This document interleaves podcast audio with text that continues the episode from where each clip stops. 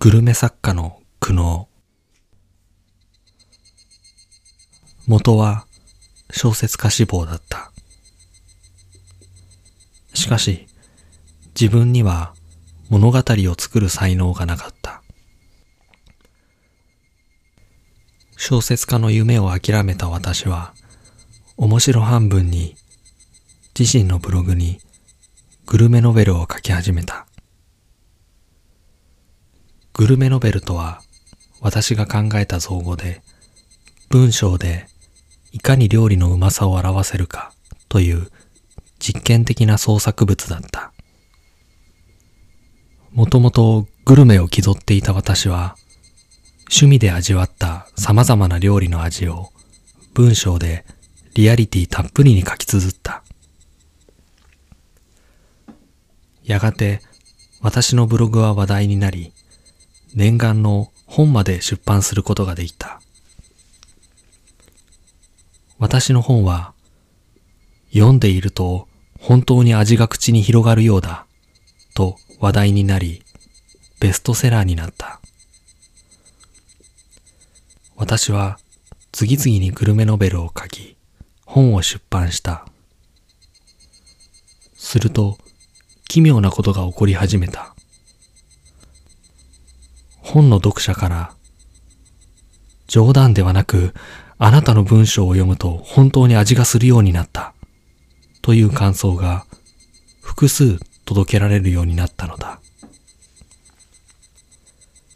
SNS などで私の名前を検索すると、そうしたファンは思っている以上に多く、本と白米だけあれば生きていける。過激なコメントをするファンもいた。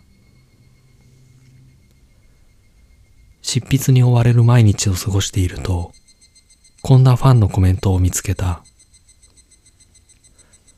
もう、あなたの本なしでは生きていけません。早く新刊を出してください。最初は冗談かと思っていたが、こうしたコメントは日に日に増えていった。期間本は何度も読み返しました。でも、読めば読むほど味が薄れていくんです。お願いです。新作を書いてください。あなたの本なしでは食べ物が喉を通らないんです。餓死してしまう。そう書いてきたアカウントは、痩せ細った自身の体を撮影した画像ファイルも一緒に送りつけてきた。私は半ばノイローゼになりながら、実質にこもって連日執筆を続けた。朝から晩まで部屋にこもりきりの私のところに、妻は食事を運んできてくれたが、食べている時間などない。夜中になると、妻が、あなた、少しでも何かお腹に入れないと、と夜食を持ってきたが、すまない。時間がないんだ。そこに置いといてくれ。とだけ返事をした。でも、と、まだ妻が部屋の中でもたもたしていたので、つい、出て行ってくれ。執筆に集中できない。と追い出してしまった。とにかく、早く書かないと。私の作品には人の命がかかっている。自分の命を削ってでも作品を書いて読者に届けなければ。目を覚ますと病院のベッドの上だった。あなた妻が泣きそうな表情で顔を覗き込んでくる。ここは、病院よ。働き詰めで倒れたの。妻の説明によると、私は栄養失調で倒れ、救急車でここに運ばれたらしい。腕からは点滴のチューブが伸びていた。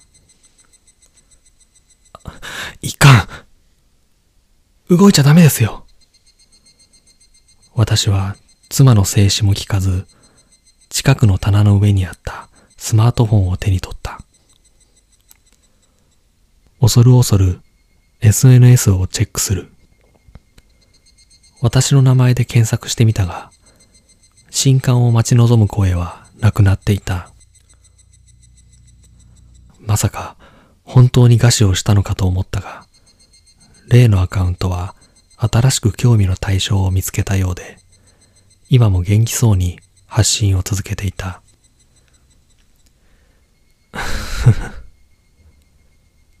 どうしたんですか？